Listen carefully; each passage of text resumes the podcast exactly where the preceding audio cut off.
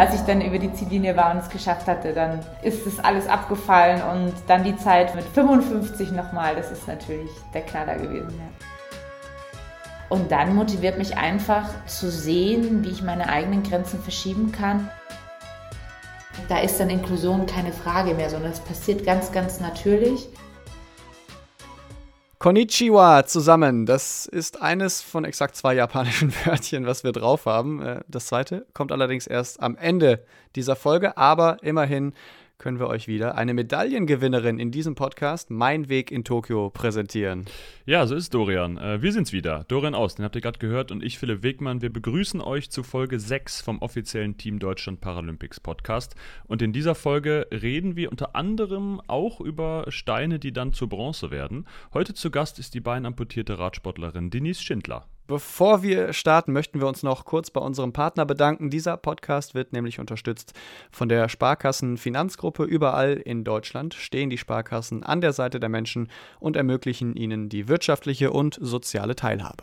Im Sport engagieren sie sich jährlich mit über 90 Millionen Euro für Vereine, das deutsche Sportabzeichen, die Eliteschulen des Sports, Team Deutschland und, na klaro, auch das Team Deutschland Paralympics. Und warum? Weil es um mehr als Geld geht. Und jetzt drauf auf die Straße, drauf auf die Radrennbahn, rein in den Windschatten. Hallo Denise Schindler. Hallo, freut mich. Windschatten war gestern beim Zeitfahren natürlich eher kein Thema bei dir. Äh, trotzdem wollen wir kurz mit dir über das Rennen sprechen. Es hat leider nur zu Platz 9 gereicht. Du hast selbst gesagt, es waren schlechte Beine an dem Tag. Ähm, erklär doch nochmal, was, was war da los? Ja, also wir haben ja von der Zeitverstrecke, also Windschatten wäre ganz schlecht gewesen, dann wäre ich nämlich disqualifiziert worden. das ist nicht erlaubt. Ähm, aber ja, die Strecke ist natürlich hier sehr anspruchsvoll, sehr hügelig, sehr rauf runter, sehr technisch. Ähm, kommt meinen fahrerischen Eigenschaften nicht wirklich entgegen. Ähm, ich mag Zeitfahren, die sehr flach sind. Das wusste ich vorher. Trotzdem bin ich ja von der Bahn mit einer wirklich guten Form hier da und hatte eigentlich gehofft, dass ich einfach einen raushau und alle überrasch. Ähm, und bin auch ganz gut technisch zurechtgekommen mit dem Kurs, da kann ich mir nichts vorwerfen, aber ich muss einfach ehrlicherweise sagen, dass ich gestern von Anfang an nicht die Wattwerte liefern konnte, die ich kann und die auch in mir stecken nach wie vor. Und ja, solche schrabenschwarzen Tage gibt es leider im Sport. Aber man muss auch ehrlicherweise sagen, dass es selbst mit einem super starken Tag bei mir gestern es schwer geworden wäre, eine Medaille zu holen. Und das war mir natürlich vorher bewusst, aber trotzdem will man natürlich liefern. Ja, es sind ja die Paralympischen Spiele, man will alles geben. Und somit, wenn man dann merkt, es geht nicht so ganz, wie man möchte, dann war das eher so ein bisschen das Leiden Christi. Und ich war dann wirklich froh, dass irgendwann diese Ziellinie kam und war auch wirklich fix und fertig. Also es tut ja dann genauso weh, ähm, als wie wenn man einen fantastischen Tag hat. Und ja, ähm, abhaken und weitermachen. Also so gehst du auch damit um quasi oder hängt dir das so ein bisschen dann noch nach, so eine in Anführungszeichen schlechte äh, Platzierung? Weil immerhin doch noch ein Finale bei den Paralympics, ne? Ja, meine, ich kann jetzt da dem nachweinen, das hilft mir ja leider nichts und in zwei Tagen ist auch wieder Rennen. Und ähm, es ist ja jetzt auch nicht so, dass ich jetzt ähm, die letzten Tage dann, ähm, also ich weiß ja, was in mir steckt, also von dem her hake ich das jetzt schon ab und, und mache da jetzt nicht zu viel draus. Also ähm, das denke ich wäre jetzt einfach äh, kontraproduktiv. Und man muss auch sagen, im Team haben mir ja so die Medaillen gestern gehagelt dass dann eigentlich natürlich die erste Enttäuschung ähm, dann irgendwie auch weggeblasen war, weil man einfach sich für das Team gefreut hat. Ähm, Annika Zein Gold, Jana Majunke Gold, äh, Matthias Schindler Bronze und so weiter und so weiter. Das konnte ich jetzt noch ganz lange aufzählen. Ähm, wir haben, äh, ich weiß gar nicht, wie viele Medaillen gestern geholt. Unglaublich und das hat mir natürlich auch wieder ein Lächeln ins Gesicht gezaubert. Wir haben auch dann noch angefeuert. Ähm, weil ja noch ein paar Entscheidungen dann nach mir kamen und ähm, das war einfach ein klasse Tag für uns als Team und das motiviert mich natürlich auch nochmal am Freitag alles zu geben. Du hast gerade schon gesagt, äh, da steht natürlich das nächste Rennen an, das Straßenrennen. Wie gehst du da rein? Was sind da deine Erwartungen dran? Ja, das wird natürlich sehr hart werden. Es ist nochmal bergiger. Ähm, es wird ähm, ein Ausscheidungsrennen werden am Ende des Tages. Also über die Berge wird sich alles entscheiden da geht schon dann die Post ab und ähm, ja, man muss es einfach geschickt fahren, clever fahren, sich ähm, die Kräfte richtig haushalten und dann schaue ich einfach mal. Aber ich möchte auf einen, definitiv einfach äh, da vorne mitfahren und ähm, auch keine Medaille herschenken. Du hast eben schon das Radsportteam innerhalb des Team Deutschland Paralympics angesprochen, äh, wo, wo es ja viele Erfolge gegeben hat. Aber ihr seid ja trotzdem tatsächlich so ein Team äh, im Team, weil ihr eben nicht im paralympischen Dorf seid. Habt ihr da so euren eigenen Spirit, wo ihr da äh, gesondert untergebracht seid äh, rund um den äh, Fuji? Ja, natürlich. Also ähm, vor allem muss man sagen, dass wir Bahnsportler ja erst noch in ISU waren und dann später erst hierher äh, gekommen sind. Es war dann nochmal ein komplettes Umziehen mit allen vier Fahrrädern und äh, Gepäckstücken. Ähm, deswegen ist es schon ein bisschen anders ähm, und man hat schon nochmal so eine komplette eigene Fahrradbubble. Ähm, es ist schon ein bisschen schade, nicht im paralympischen Dorf zu sein und dieses ganz große Feeling mitzubekommen. Ähm, aber es macht den Event auch nicht kleiner. Also wir genießen das sehr, das Spirit ist da, man, man spürt es in jeder Ader, vor allem auch an, an den Venues und ähm, ja, es ist wirklich toll, einfach auch da dabei sein zu dürfen. Du hast gerade schon angesprochen, dass äh, wenn es für dich nicht läuft, läuft es für die anderen. Äh, acht Medaillen gab es an dem Tag, an dem du äh, leider keine einfahren konntest. Wir wollen aber nochmal einen Blick ein bisschen weiter zurückwerfen zum ersten Wettkampftag, wo alle mit dir gefiebert haben und sich für dich gefreut haben, Bronze über die 3000 Meter Einzelverfolgung und eigentlich ja noch wichtiger für dich unter vier Minuten. Dein Hauptziel in Tokio, dafür bist du ja quasi hingefahren. Kann man das so salopp platt sagen? Na, absolut. Also da äh, triffst du den Nagel auf den Kopf und ja, es ist ein Traum in Erfüllung gegangen. Das war diese magische Schallmauer, die ich nie geschafft habe vorher unter vier Minuten. Ähm, vor den äh, Spielen in Tokio ist auch noch nie jemand unter vier Minuten gefahren. Und das dann zu schaffen, die, diese Messlatte, die man sich selber gesetzt hat, wo man, ich habe ja das, das, ganze Jahr schon immer auf meinem Handy hinten eine 359 stehen gehabt, um das immer wieder vor Augen zu haben, warum ich das alles mache. Und es war auch nicht immer einfach. Also der Weg war Später dann tatsächlich äh, ernsthaft steinig, aber davor auch schon ähm, nicht immer geradlinig und hatte schon auch viel Probleme. Und habe aber nicht aufgegeben und habe immer daran geglaubt, dass, dass ich es hinkriege und immer weiter gearbeitet dran und wirklich all, jeden Stein umgedreht und alles gemacht dafür. Und wenn dann es wirklich am, am Renntag klappt und du schaffst deine eigene Leistung und dann wird sie on top noch mit einer Medaille und dem kleinen Finale, den, den du siegst, belohnt, dann fällt halt auch alles ab. Und ich glaube, das hat man mir angemerkt, die Freude, es, es war einfach unglaublich. Also da ja, könnte ich jetzt noch weinen, weil es einfach so schön war. Und dabei hast du an dem besagten Tag sogar zweimal dann die vier Minuten geknackt. Das muss man sich ja auch mal vorstellen. Du sagst es ja richtig äh, vor den Paralympics in Tokio, niemand unter vier und dann du gleich zweimal an einem Tag. Das ist ja, ist ja der absolute Wahnsinn. Ja. Was ging, ging, dir denn da so durch den Kopf, als du gemerkt hast, es läuft richtig gut? Du kriegst ja auch die Zwischenzeiten äh, vom Coach dann angesagt, wenn du auf der Bahn unterwegs bist. Hast du es da schon irgendwo realisiert oder kam es dann wirklich überraschend, äh, als du über die Ziellinie gefahren bist? Gerast bist, muss man sagen. ja, also ähm, im Qualilauf bin ich auch natürlich, habe ich alles auf eine Karte gesetzt. Ich wusste, ähm, ich kann ja nicht taktieren, ich kann ja nicht haushalten, ich muss alles raushauen. Und dementsprechend bin ich angefahren, ähm, wie eine Verrückte mit Wahnsinnszeiten im ersten Kilometer. Im zweiten konnte ich die gut halten. Im dritten Kilometer bin ich dann leider ein bisschen abgefallen, aber es war ja dann trotzdem eine 3,57, also von dem her ähm, äh, kann man da nicht meckern. Und ähm, ich hatte dann so ein bisschen Bedenken, okay, Finallauf, hoffentlich schaffst du es nochmal, diese Zeit zu fahren. Und dann konnte ich eigentlich die nochmal toppen und nochmal um zwei, fast zweieinhalb Sekunden runterschneiden und äh, bin dann eine 3,55 gefahren, eine Tiefe. Das war natürlich der Oberknaller. Also das ist auch, das hat mir, da ist auch alles dann aus mir rausgeschrien. Und ich habe natürlich den psychologischen Vorteil irgendwann gehabt, dass ich glaube, so ab Runde 7, 8 ähm, die Amerikanerin leicht sehen konnte. Also immer, wenn ich Kurvenausgang war, konnte ich sie sehen und das hat mich extrem gezogen und ich dachte mir immer, wenn du sie siehst, dann hast du die Medaille sicher. Wenn du sie siehst, dann hast du die Medaille sicher.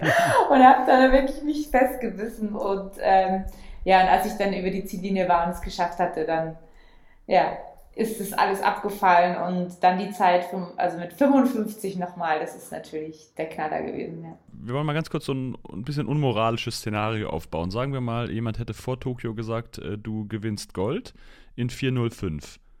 Hättest du das mitgenommen? Nö, ich glaube, weil ich da als Sportlerin selber so anspruchsvoll bin. Ich, also das ist auch irgendwie so ein bisschen mein Credo, weil ich immer sage, ich kann die anderen ja nicht beeinflussen. Ich kann ja nur meine Leistung beeinflussen. Und wenn ich da jetzt eine 4-5 gefahren wäre und mich praktisch nicht entwickelt hätte und nicht verbessert hätte, und es wäre dann eine Goldmedaille gewesen, hätte ich mich für die Goldmedaille gefreut, aber hätte eigentlich gewusst, ich bin hinter meinen Möglichkeiten geblieben. Und das hätte für mich persönlich, auch wenn es nach außen toll ausschaut, die Medaille nicht so wertig gemacht. Jetzt war es mit einer 3,55 eine Bronzemedaille. Sie ist für mich aber im Herzen so wertig, weil ich alles rausgeholt habe und wirklich mich selber verblüfft habe, was ich da vom Stapel gelassen habe. Und vor allem mit der Geschichte, dass ich zwei Wochen vorher sozusagen echt noch einen richtig heftigen Sturz hatte und alles kurz mal Kopf stand, über, ob ich überhaupt fliegen kann.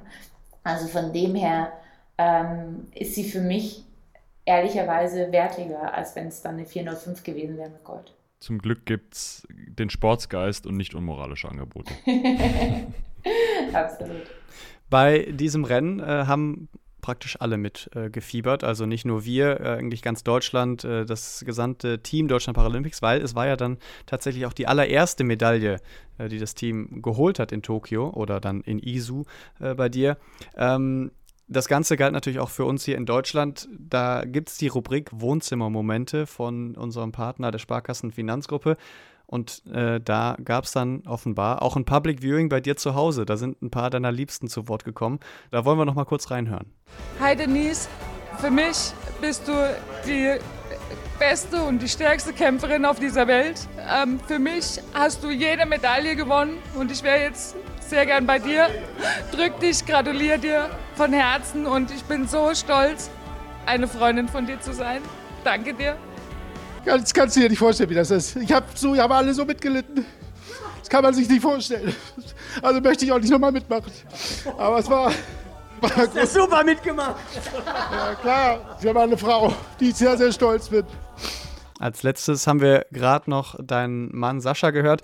Äh, sicherlich dein größter Fan, würde ich mal vermuten, oder?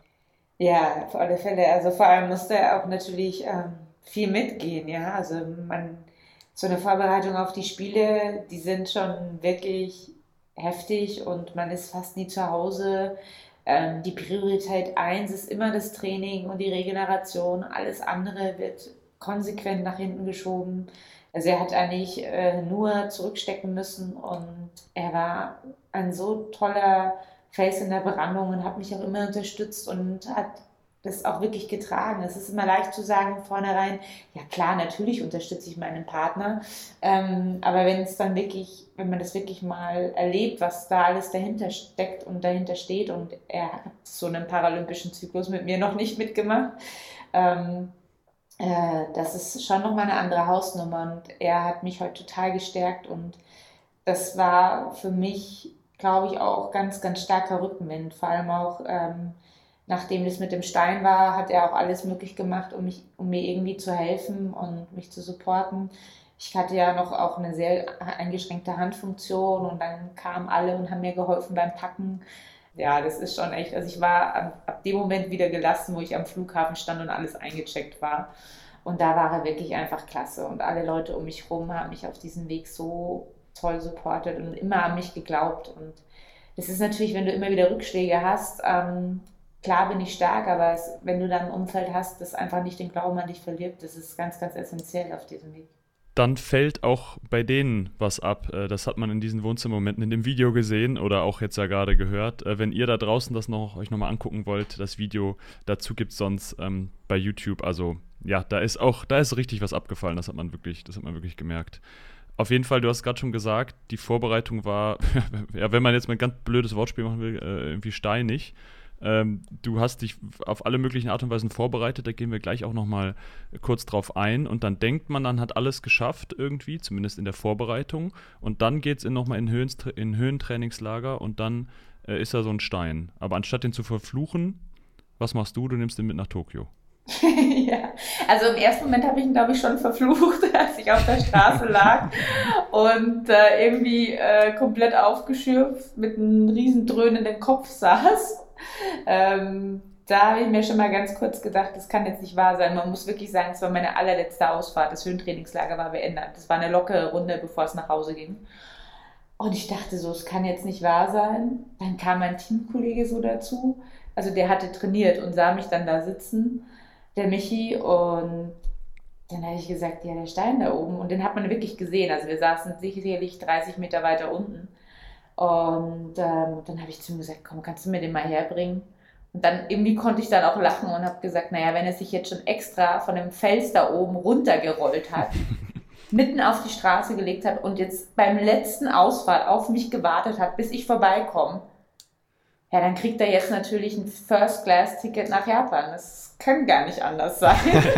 die Anstrengung soll belohnt werden. Die muss belohnt werden, ja. Also das, der hat ja auch extra noch gewartet. Der hat ja keinen anderen Radfahrer mitgenommen, weil da fahren ja ungefähr in der Minute gefühlt 100 Radfahrer vorbei, ähm, sondern hat auf mich gewartet. Und dann habe ich gedacht, gut, dann kommst du mit, Junge. Und der hat jetzt hier auch gut auf mich aufgepasst, muss ich sagen.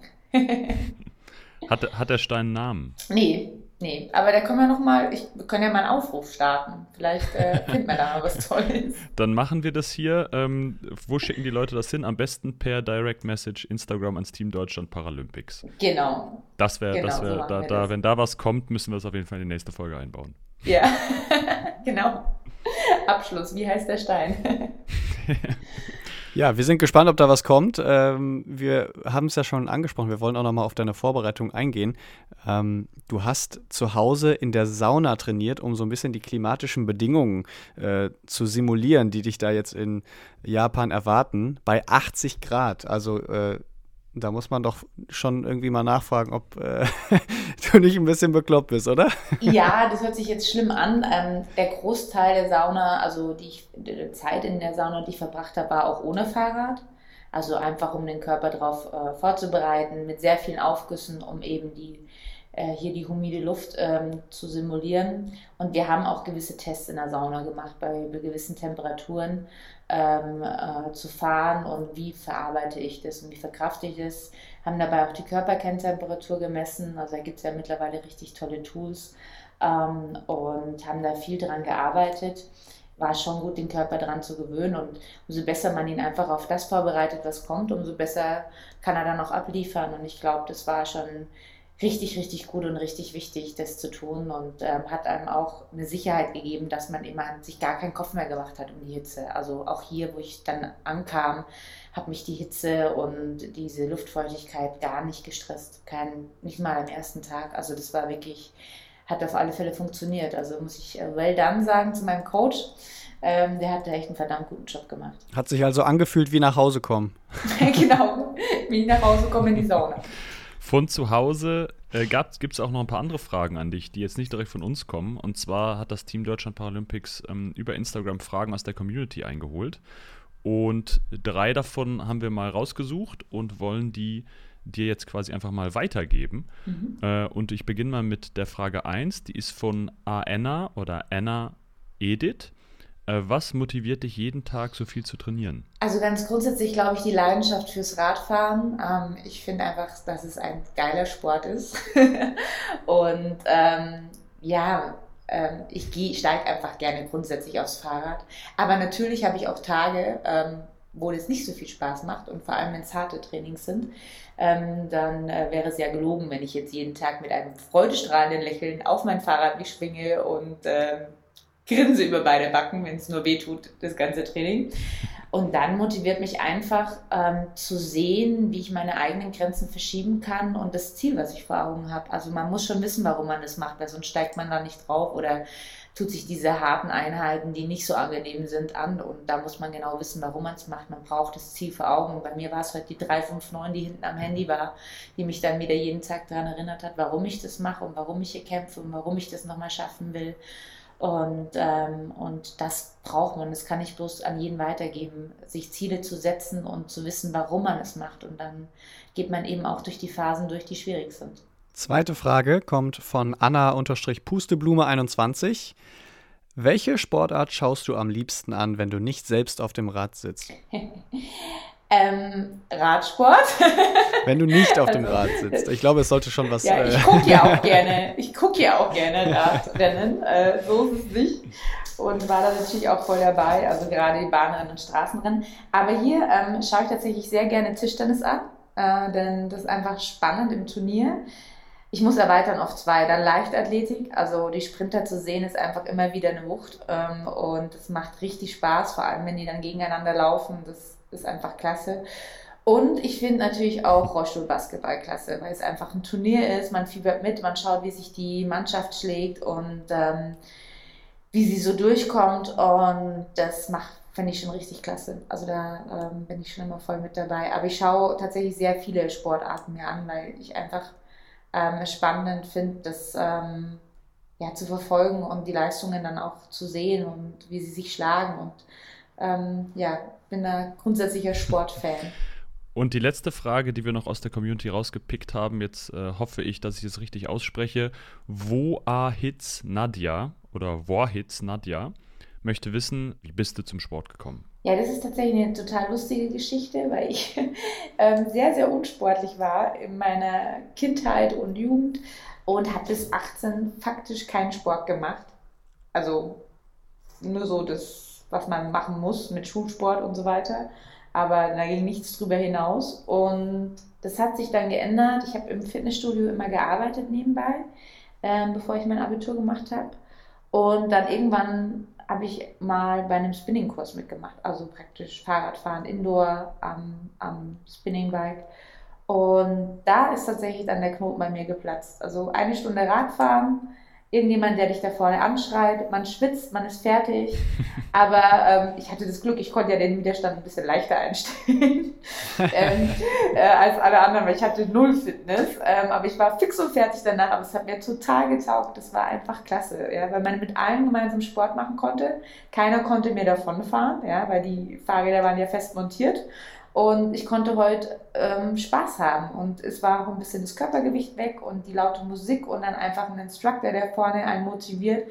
Das hat mir so Spaß gemacht, dass ich dann einfach einen Marathon nach den anderen gefahren bin. So Spinning-Marathons dann mit der Zeit. Und ähm, ich glaube, ich bin mal das krasseste, war zwölf Stunden am Stück. Also ja, und dann bin ich so in den Sport hineingerutscht. Also das war wirklich ein Zufall, aber ein wunderschöner.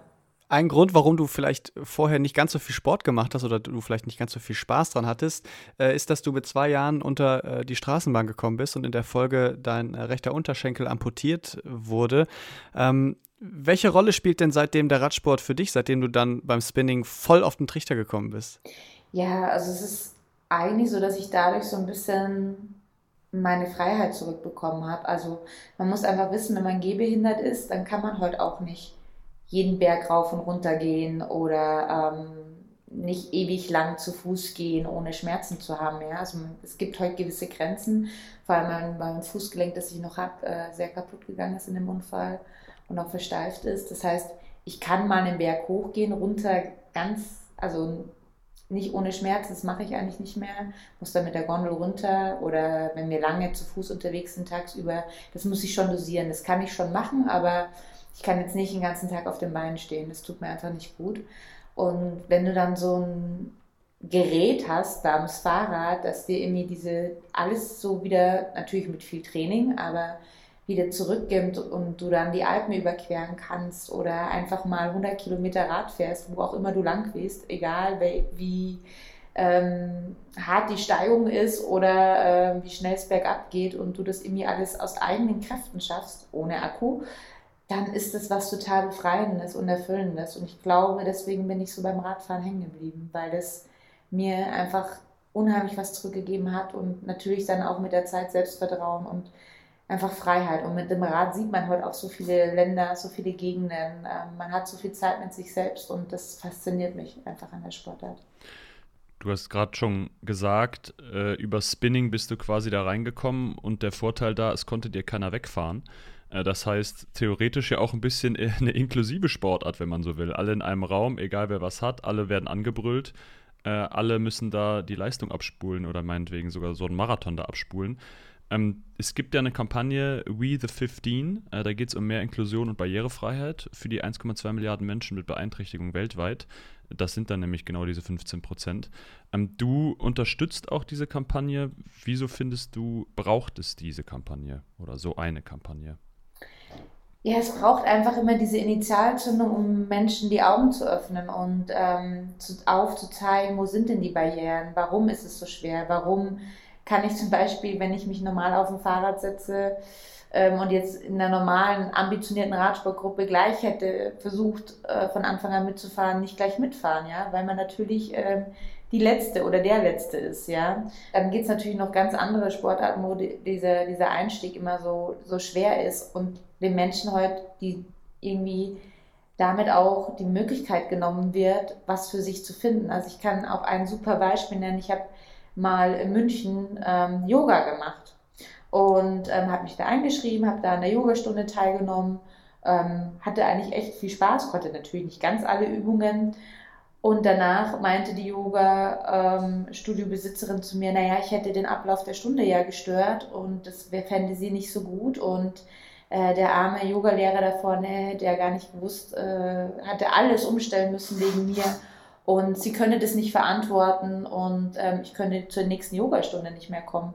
Mhm. Und wenn dir das heute passiert, als jemand, der frisch eine Behinderung hat oder gerade versucht, irgendwie Sport für sich zu entdecken, äh, mit einer Beeinträchtigung, dann geht in 90 Prozent der Fälle die Tür zu und das war dein letztes Erlebnis oder dein Versuch, irgendwie äh, am Sport Spaß zu haben und dann versuchst du nicht mehr weiter. Und das ist doch gar nicht der Anspruch, dass alles immer perf äh, perfekt funktionieren muss. Übrigens auch zweibeinige und zweiarmige Menschen können nicht jede äh, Yoga-Übung perfekt und fallen auch mal um. Ja, würde ich, würde ich auch unterschreiben. ja, also, ähm, und dass da einfach diese Barrieren im Kopf weg ist. Also, deswegen unterstütze ich zum Beispiel auch mein Charity-Projekt Eis auf Rädern, weil das zum Beispiel den Ansatz hat, Ansatz hat dass Sportvereine äh, Sportgruppen anbieten für Kinder mit und ohne Behinderung zusammen und dass man einfach die Übungsleiter lernen von klein auf ähm, den Sportunterricht so zu gestalten oder die Sportstunde, dass jeder mitmachen kann und jeder heute mit seinen Fähigkeiten, die er hat,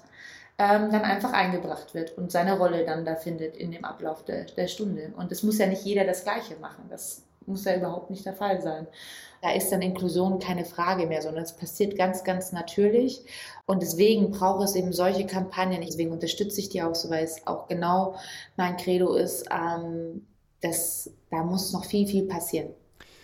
Das ist auf jeden Fall ein sehr schönes Plädoyer und äh, tatsächlich ist es ja irgendwie auch so, dass häufig die paralympischen Sportarten deutlich inklusiver sind als die olympischen, würde ich mal so in den Raum stellen. Gezwungenermaßen von der Historie. Klar. Liebe Denise, bevor wir dich gehen lassen, haben wir hier noch ein kleines Spielchen vorbereitet in dem Podcast Mein Weg in Tokio. Und zwar haben wir Sätze vorbereitet, die es zu vervollständigen gilt. Das heißt, wir werfen dir so einen Halbsatz hin und äh, du bist für das Ende verantwortlich. Okay, da muss ich jetzt mich anstrengen. wenn ich hier in Tokio Gold hole, dann schmeiße ich eine Party, wenn ich zurückkomme. Das hat Lise Petersen auch gesagt. Da haben wir gefragt, ob wir eingeladen sind. Deswegen, das müssen wir jetzt bei dir natürlich nachziehen. Also in jedem Fall. das wird ja ein reins, reinstes Partyhopping. Ja. Äh, die zweite Frage, der zweite Satz ist: Mein heimliches Ritual vor dem Wettkampf ist. Mir nochmal ins Gedächtnis zu rufen, dass ich hier bin, um mich selbst zu beeindrucken, um meine beste Leistung zu zeigen. Und als dritten Satz: Mein japanisches Lieblingswort lautet. Arigato. Schön vom Klang auch. Ganz, ganz wichtig, das lange O am Ende.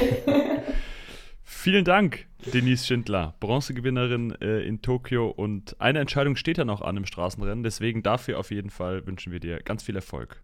Danke, dass du da warst. Vielen Dank. Hat mich sehr gefreut.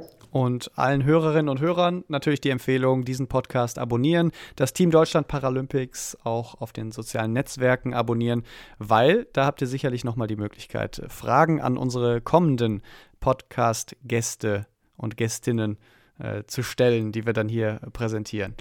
Wir, also Philipp Wegmann und ich, Dorian Aust, wir sind raus. Äh, mein Weg in Tokio meldet sich ganz bald zurück und bis dahin und Domo arigato.